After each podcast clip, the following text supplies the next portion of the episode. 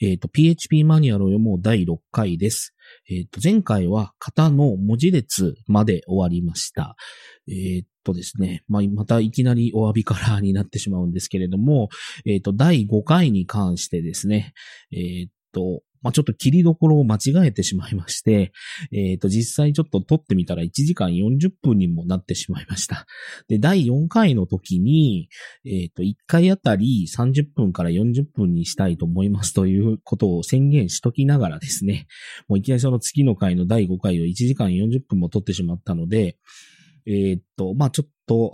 まあ、これは長すぎるだろうというところで切らせていただきました。まあ、そのために第5回の前編というのが、ちょっと不動小数点というところでブツッと終わって、えっ、と、後編の方はいきなり文字列から始まると。挨拶抜きで、えっ、と、文字列から始まるという形になってしまいました。まあ、もうちょっとタイムキープをきちんとして、一本一本は3、40分に収める努力というのをしていきたいと思います。はい。すいませんでした。で、今回は配列からということで、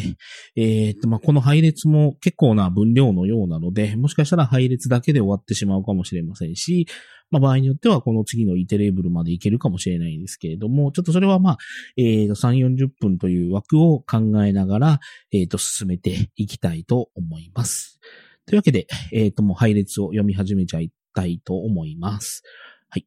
で、配列。えーと、PHP の配列は、実際には順番付けされたマップです。マップは型の一種で、値に、値をキーに関連付けます。この型は様々な使い道に合わせて最適化されます。配列として、配列としてだけではなく、リスト、えっ、と、ベクターですね。ハッシュテーブル、マップの実装の一つ、辞書、コレクション、スタック、Q 等として使用することが可能です。PHP の配列には他の PHP 配列を値として保持することができるため、非常に簡単にツリー構造を表現することが可能ですということですね。えっ、と、その後の、まあ、パラグラフまで読んじゃいましょうか。これらのデータ構造に関する説明は本マニュアルの範囲を超えるため省略しますが、各々について少なくとも一つは例を示します。この分野は広範囲にまたがり、様々な文献が存在します。より詳細な情報については、それらの文献を参照してくださいということなんですが、えーっとですね。まあ、今回、型、言語リファレンスの型というところになるわけですが、まあ、一般的な言語において、配列というのが型と呼ばれる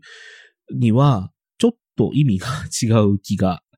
しますね。型単独で言うと。まあ、コレクションと呼ばれるものになるとは思うんですけれども、まあ、例えば、えっ、と、Python で言うと、先ほどちょっといろいろ言った、えっ、と、リストとか、辞書とか、そういったものがそれぞれ別のものとして扱われますし、まあ、あの、まあ、簡単に言ってしまいますと、普通ならば、えっ、と、前回までで説明したものの、との組み合わせで、整数型の配列とか、不動小数点型の配列とか、文字列型の配列みたいな感じの、それぞれの型を複数個入れることができるみたいなのが、まあ一般的なものですね、配列としては。だけれども、えっ、と、PHP の配列というのは、もう本当にごったにになっていて、えっ、と、何でもかんでも詰め込むことができるというものになります。なので、えっ、と、そういった特性を活かして、えっ、と、まあ、ある意味逆手にとってプログラムをしていくという感じになります。はい。では、えっ、と、構文というところから説明したいと思います。で、構文なんですけども、アレイ、カッコ、カッコ閉じで指定というとこですね。えっ、と、配列は言語に組み込まれたアレイ、カッコ、カッコという構文で作成することが可能です。この構造は特定の数の間まで区切られたキーとバリューですね。キーと値の組を引数としますということで、えっ、と、アレイ、カッコでキーでイコール大なり。まあ、矢印に見立てたような感じの記号の組み合わせですね。で、バリュー。で、カンマで区切ってまた、キーの2イコール大なりバリュー2、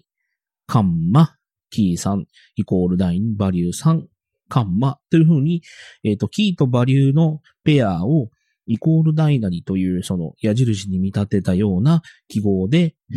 まあ記号の組み合わせですね。で、キーバリューのペアをカンマ区切りでどんどん詰め込んでいくというのが配列の、えっ、ー、と、まあ宣言というか、あの、書き方になります。はい。で、えっ、ー、と、まあ、注意事項的な感じのもので言いますけれども、配列のさい、まあ、最後の要素の後のカンマは、書いても書かなくても構いません。配列を一行で定義する場合は、普通は最後のカンマを省略します。つまり、アレイ、カッコ1カンマにカッコ閉じの方が、アレイ、カッコ1カンマにカンマカッコ閉じよりもおすすめということです。ということですね。1カンマ2という 2, 2つの要素の、えっ、ー、と、配列を作る場合に1カンマ2と書くか、1カンマ2カンマで終わるかっていうことですけど、まあこういうのを1行だけで書く場合は、最後のカンマは省略してもいいということですね。しかし複数行で定義する場合は、最後のカンマをつけることが一般的です。そうしておけば、配列の最後に要素を追加するのが容易になるからです。ということになります。まあ、あの、えっ、と、PHP の配列というのを、まあ、キーバリューのペアで複数行にまたがって書く場合には最後にカンマをつけるのが普通ですね。はい。で、PHP の5.4以降では配列の短縮構文が追加され、アレイカッコ、カッコ土地の代わりに、えっ、ー、と、角カッコですね。角カッコ、角カッコ閉じというのを使えるようになりましたということで、これも昔からですね、PHP を揶揄される、ディスられる時に言われてたやつなんですけど、えっ、ー、と、あれ、配列を宣言するときに、あれ、カッコという ARRAY っていう文字をいちいち全部書いていかないといけないので、すごいなんか上調というか見栄えがあんま良くないという指摘があったんですけれども、えっ、ー、と、PHP の5.4以降では、そういった1、2、3、4、5、5文字も余計なアレイという宣言を書かなくても良くなりました。なので、えっ、ー、と、各括弧で両方を囲むという、まあ一般的な他の言語ですね。えっ、ー、と JavaScript だったり、Ruby だったり、えっ、ー、と、そういった他の言語でもよく見るような形で宣言できるようになりました。えっ、ー、と、まあ、補足ですけれども、この書き方をこういうふうにしませんかという提案されたのは日本人の方で、しかも長い間、これにしましょうよという提案を、えっ、と、続けてえっ、ー、と、提案されていたのになかなか採用されなくて、5.4でようやく採用されたという、結構涙ものの、まあ、あの、構文というか、になります。まあ、正直5.4以降を使って、この書き方に慣れてしまうと、正直もうあれ、カッコみたいなのはもう書きたくなくなりますね。はい。で、えー、っと、続けて、えー、っと、キーは整数または文字列です。バリューには任意の方を指定できます。ということで、えー、っと、まあ、実際、ここが、えー、っと、変わったとこではあるんですけれども、まあ、あの、どういうことかというと、まあ、先ほども言いましたけれども、一般的な言語では、もうこのキーに当たる部分が、数字だったらもう数字ばっかりつけないといけないとか、文字列だったら全部文字列でつけていかないといけないみたいな感じになるんですけども、それが混在するのもありですし、えー、っと、大小どんな形でも OK, OK という感じですね。だから、えー、っと、通常よくある一般的な言語で言うと、数値の場合、整数で指定する場合は、0から始まって、0、1、2、3、4と増えていくという形しか許されてないんですけども、PHP の場合は、もういきなり5から始めてもいいですし、5から次が2、3みたいな順番がバラバラでも構わないので、それはもう本当に自由自在ですし、この5とか4とかをキーにした後に、フーとかバーとかいう文字列をキーにするっていうのが混じっても別に構わないという、まあ自由度があるんだかなんだかよくわからない、もう本当にこれって何なんだって言われるんですけど、よく他の言語を使われている方に、本当にもうごったにですね。はい。まあ逆に言うと、もうあの、PHP のこの配列と呼ばれるものは、キーにもう何でも入れれて、えっ、ー、と、一般的な言語でいう配列の0、1、2、3みたいな風な、前から順番に数字が上がっていくキーに見えるのは、それの特殊形であり、もう、そういう風にしなければならないというルールがあるわけではないということですね。はい。で、えっ、ー、と、このキーの規約に関してちょっと説明がありまして、えー、と、さらに次のようなキーのキャストが発生しますということで、えー、っと、インテジャーとして妥当な形式の文字列はインテジャーに、インテジャー型にキャストされます。つまり、キーに文字列としてですね、ダブルコーテーション8、ダブルコーテーションという、えっ、と、文字列の8というのを指定すると、実際には数値の8として格納されるということになります。一方、ダブルコーテーション08というのはキャストされません。これは受信数として妥当な形式ではないからですということですね。なんかここら辺のこだわりがぶっちゃけよくわからないんですけれども、もうあの、文字列の8として、もう別にこれキャストしてもらわなくてもいい気がしなくもないんですが、まあこういった細かい動作が変なバグを生んだりしますので、まあ、気をつけないといけないということですね。はい。で、フロートもまたイントにキャストされますということで、つまり小数部は切り捨てられるということです。例えば、キーに8.7を指定すると、実際には8として格納されますということですね。で、これも、多分文字列の8.7って入れたら、これはどうなんだろうな。文字列の8.7になるのかな。やったことがないですね。そんなふざけた書き方を。これはなんかちょっと試してみないといけないですね。で、ブールに関して、ブールもインテジャーにキャストされますと。つまり、キーに true を指定すると、実際には1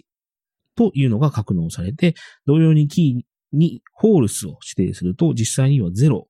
として使われるということになります。まあ、これもなんか true false を指定するなよ的な感じがしなくもないですが、まあ、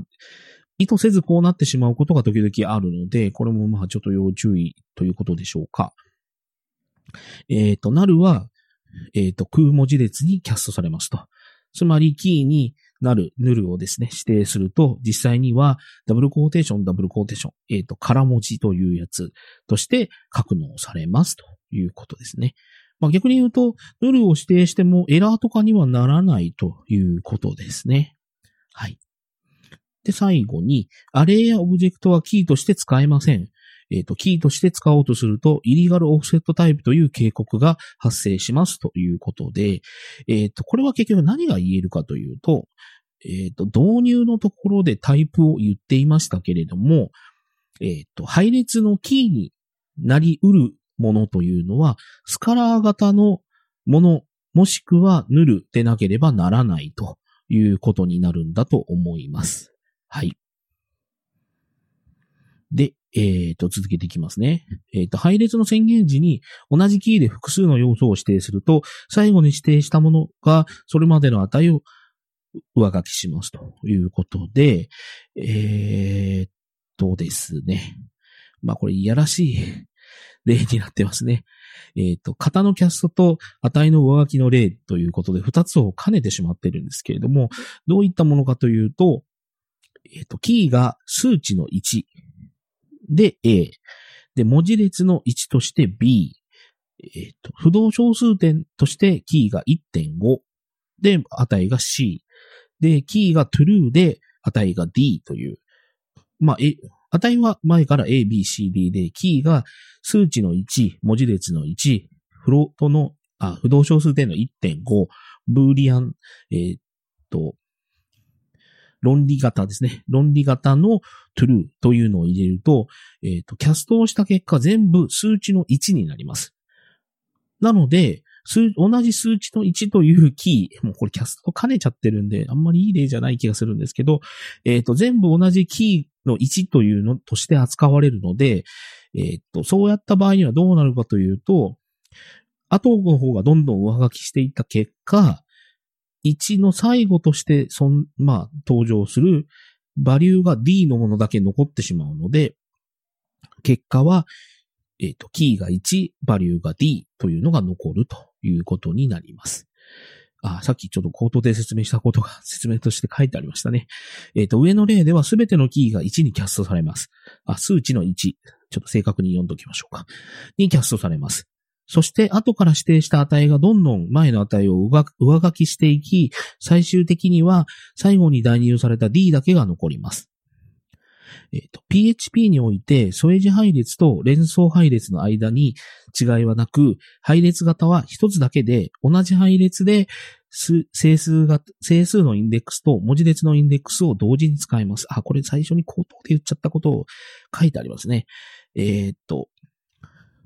まあ、他の言語は、添え字配列というのは、えー、と、キーが整数のもの。で、最初が0から始まるようなものを添え字配列。で、連想配列と呼ばれるものは、キーに文字列を使った配列たちですね。っていうのが、区別がなくということです。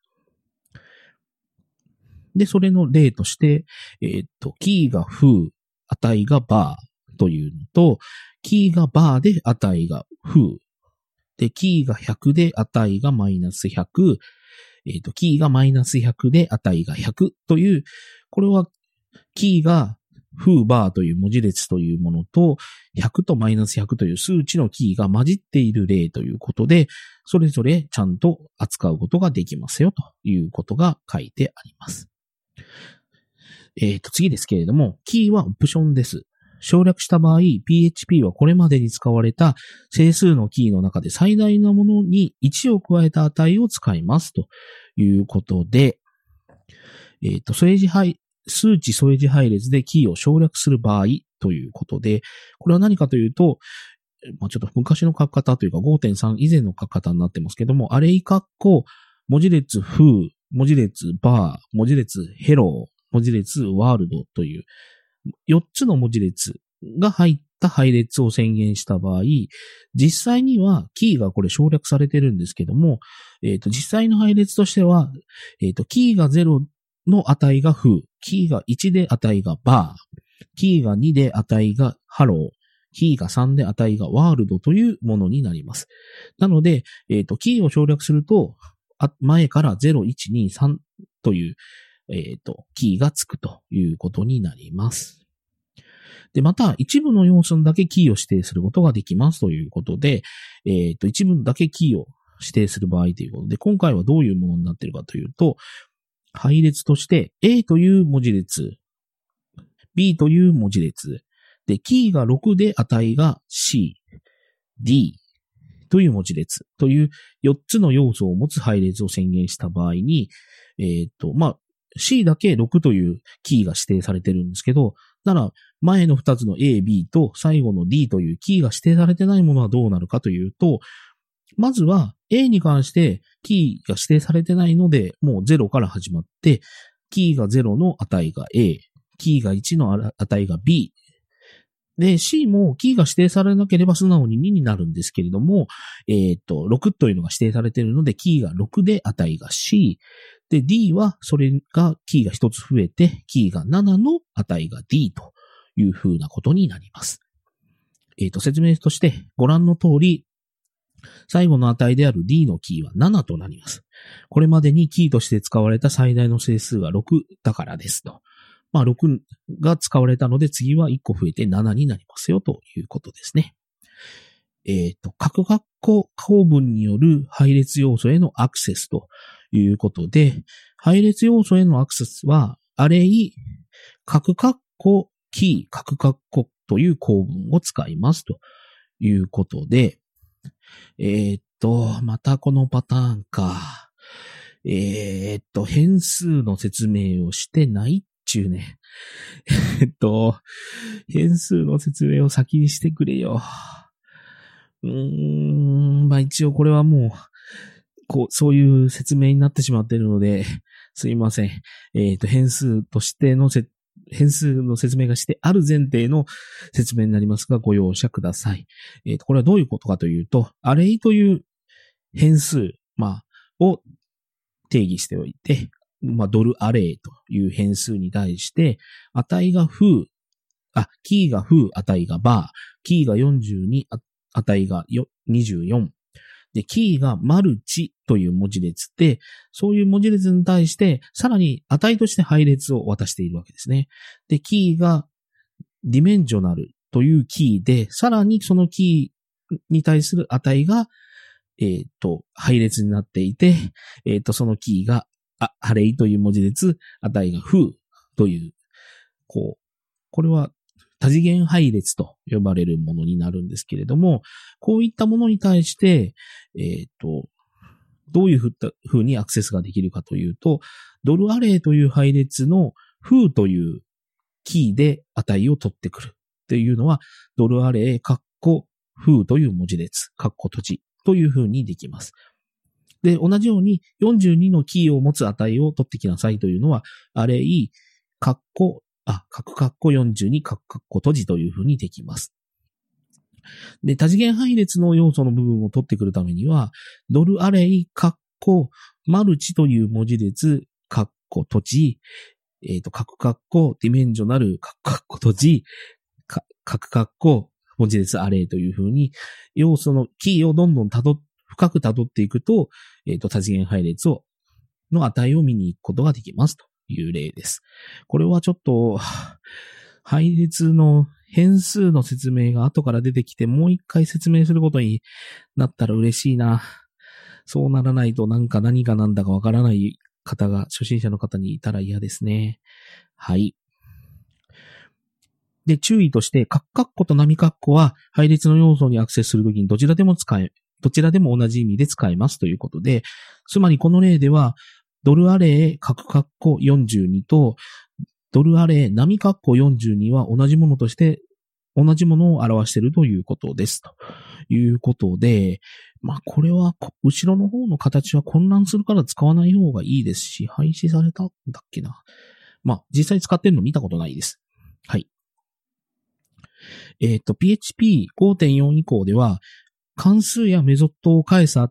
結果を直接配列として扱えるようになりました。以前は一旦一次変数に代入しないと配列として扱えませんでした。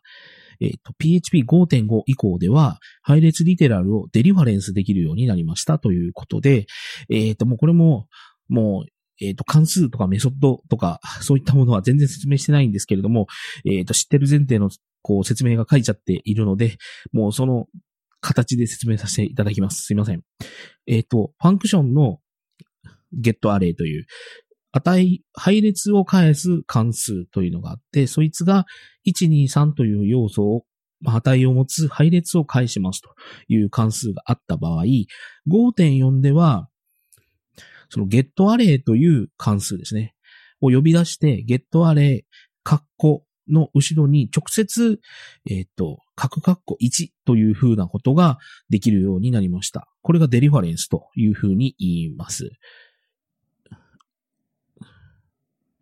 で、えっ、ー、と、以前はどのようにしてたかというと、ゲットアレというのを一回ドルテンプみたいな変数に、え、ー、と、受け取っといて、そのドルテンポ、ドルテンプというやつの角括弧1みたいな感じにしないといけなかったと。いうことですね。もしくはまあリストで受け取るみたいな感じのことができますと。このリストの説明もさっぱりしていないんですけども、まあこういう説明が書いてあると。はい。で、注意。配列に対、配列に定義されてないキーへのアクセスを、アクセスした時の挙動は、未定義の変数にアクセスした時と同じですと。e-notice メッセージが発行され、返される値はヌルになりますということで、えっ、ー、と、どういうことかというと、えっ、ー、と、配列の要素として値が1、2、3という値を持つ配列っていうふうに、えっ、ー、と、宣言をするとですね、えっ、ー、と、キーが0、値が1、キーが1の値が2、キーが2の値が3という配列が出来上がるんですけど、まあ要素が3つしかないわけですね。なので、キーを5のものが取りたいとか、キーが10のものが取りたいみたいなものは、そういったキーに対する値というか、そもそもそのキーが宣言されてないわけですね。定義されてなくて、そういったものを取ってこようとしたらどうなるかというと、えっ、ー、と、返さら、返される値はヌルになるんですけど、実際裏では e-notice という、えっ、ー、と、警告メッセージが、えっ、ー、と、ログに発出され、あまりよろしくない状態になります。はい。なので、通常そういった値を取ってくる場合には、えっ、ー、と、実際その値、そのキーに対する値が入っているか、そのキーが存在するかという存在チェックを合わせてすることになりますけれども、それは後から説明があるかもしれないですね。で、配列で文字列以外のスカラー値をデリファレンスした場合は、返される値はヌルになります。この場合、ヌルになります。何もエラーが発生しませんということで、文字列以外のスカラー値でデリファレンスする？うん。ちょっとこれはどういった値が示されるのかがよくわからないですね。参考とする例と注意を合わせてほしいんですけど、はい。えー、で、各括弧構文で作成、修正ということで、えっ、ー、と、先ほどまでは一旦宣言された配列のある値を取ってくるということでしたけれども、これはすでに宣言されている値を修正、後から中身を変えるみたいなことをできますよという説明になっています。はい。えっ、ー、と、明示的に値を設定することにより、規定の配列を修正することも可能ですということですね。えっ、ー、と、これは各括弧の中にキーを指定し、配列に値を代入することにより行いますと。キーを省略することも可能ですと。この場合、えっ、ー、と、からの各括弧、えっ、ー、と、各括弧、各括弧土地という値が入ってない、キーが入ってないものですね。の変数名として追加してくださいということなんですけども、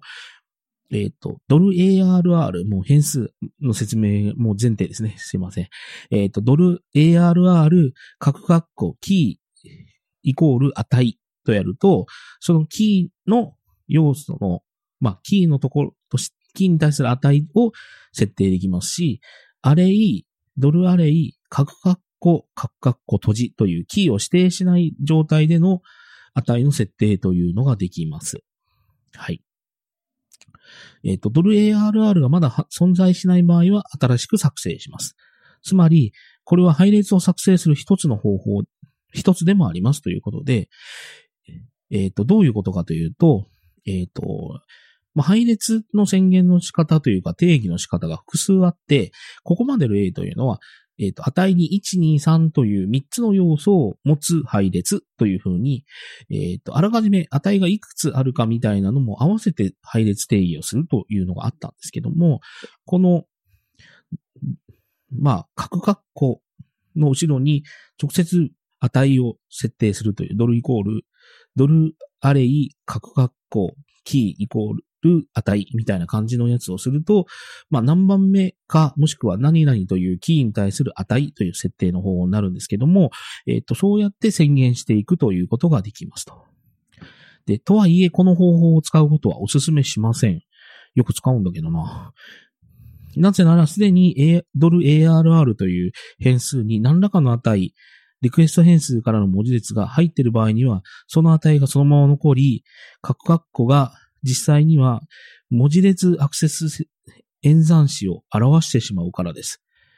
変数を初期化するときは直接代入する方がいいでしょう。ということですが、何を心配しているのかな？まあ、あの、それはもちろん、えっ、ー、と、時と場合によって、えっ、ー、と、初期値をきちんと設定した方がいい場合もありますし、こんな形で、やるのも全然どちらでも OK だと個人的には思いますので、えー、っと、いいんじゃないかなと、あ、そういうことか。はい、あの、この、えっと、ドル ARR でキーを指定した値の入力というのは、多分使うときには最初に空の配列を宣言しておいて使えという意味でしょうね。なので、これを使うなら、ドル ARR、ドルアレイイコール、角括弧、角括弧閉じという、その、空の配列ですよという宣言をしてから、一個一個値を宣言していく方が望ましいということを多分言いたいんだと思います。結構余計なお世話ですね。はい。で、注意、あ、でもまあ、初期値を宣言しておいてから使った方がいいというのは多分変数のところで宣言、あの、説明してあると思うので、やっぱなんか変数の説明と型の説明、説明が、順番が逆なような気がしますね。難しいとこではあるんですけど。はい。なのでちょっと説明がすごいめんどくさいことになっていますけれども、これは一応順番に読んでいくということの宿命なのでご容赦ください。はい。えっ、ー、と、注意として、PHP7.1.0 以降では、文字列に空のインデックス演算子を使用すると、フェイタルエラーが発生するようになりました。これまでのバージョンではエラーにならず、文字列が配列に変換されていました。ひどいものですね。ああ、なるほど。ひどいな。で、えー、っと、引き続き説明を続けますと、ある値を変更するには、新しい値に値を代入。新しい値に値を代入します？新しい、うーん。特定のキーに、キー、値の組みを削除したい場合は、アンセットを使用する場合、する、使用する必要がありますということで、ある値を変更するには、対応するキーに値を代入しますじゃないのかな。ちょっと難しいですね。はい。例をちょっと一応読んでみますと、キーが5、値が1、キーが12、値が2という配列をまず宣言しておいて、要素がないものに対して56、アレイ、カクカッコ、カクカッコ閉じというキーが指定されてない状態に56ってやると、これはどうなるかというと、今まで5と12というキーがあるので、えっ、と、12の次、なので、キーが13として56が入りますと。はい。で、次のやつは、えっ、ー、と、あれのキーが X4 で値が42なので、これは普通に4、え、あた、キーが X、値が42っていう要素が増えるだけですね。で、アンセットのドルアレイ、えっ、ー、と、キーが5ってやると、キーが5、値が1っていうのが、その要素がなくなって、なので、ここまで順番にやってきたとすると、キー12、キー13、キーが X っていう3つの要素だけが残ると。で、最後、アンセットドルアレイという風にすると、もうこのドルアレイの定義を全部削除するという風なことになります。はい。えっ、ー、と、注意として、上記のようにキーを省略して新規要素を追加する場合、追加する添え字配列は、あ、数値添え字は、使用されている添え字の最大値プラス1、え、ー、と、ただし少なくとも0以上になります。まだ数値添え字が存在しない場合は、添え字は0となりますということですね。で、警告、PHP4.3 以降、上記のような添え字生成動作は変更されました。えっ、ー、と、現在では配列に追加する場合、その配列の最大添え値が負である場合は、次の添え字は0となります。以前は正の添え字と同様に、ああ、新しい添え字は最大添え字プラス1のものがセットされていました。ああ、そうなんだ。私は正直、PHP4 も4.0、4.1、4.2で言うと4.2か4.3あたりぐらいから使い始めたので、この昔の動作知りませんね。まあ、何が言いたいかというと、えー、っと、まあ、キーが、えっと、マイナス5、マイナス4というキー。キーがマイナス5、値がいくつ、マイキーがマイナス4、値がいくつっていう配列がそもそもあった場合、添え字なしで値を代入すると、PHP4.2 でいくつみたいなやつ以前は、えっと、次の添え字はマイナス3になってたっていうことですね。で、4.3以降はもうマイナスのものが最大の場合はもう問答無用にゼロになるというふうなことみたいですね。なるほど。これは全然知らなかった。次のキーの生成において、オフセットして、オフセットして使われる整数値、添え字の最大値に対するエントリーが必ずしも配列単位に存在するわけではないことに注意してください。しかしその値は多くの場合、配列にある整数のキーの最大値と等しいはずです。次に例を示しますということで、え？なんだこれ。簡単な配列を生成するということで、値が1、2、3、4、5という5つの要素の配列を宣言しておいて、すべてのアイテムを削除するというループを回して、もう全然何の説明もしてないですね、これ。嫌な。で、あれに6をという値を添え字なしで追加する。で、添え字をアレイバリューズで、え、っと、振り直して、で、添え字指定なしで7っていうのをやると、それぞれ、まあ、こうなるよという、ああ、なるほど。アンセットは、最大添え字をクリアしないということなんですね。うーん。まあ、こんな挙動を使ったプログラムはすんなってことですね、正直。はい。これはひどい。もうかなりひどい例ですね。はい。ということで、えー、っと、実際配列自体の挙動というのは、まあ変数と裏表ではあるんですけど、説明をしました。で、配列自体の説明はまだまだ長いのであるんですけど、えっー、このままやるとまた前回の2の前になるので、一旦ここで切ります。まあ、正直なところこれ第6回前編としたいと思います。えっ、ー、と、この後ですね、第6回後編を取ろうと思うんですけれど、えっ、ー、と、まあ、あの、配列の続きという感じで聞いていただければいいんじゃないかなと思います。まあ、あまりダラダラと、えっ、ー、と、40分、50分になると聞くのも辛くなると思うので、一旦ここで切りたいと思います。以上、えっ、ー、と、第6回前編をここで終わりたいと思います。ありがとうございました。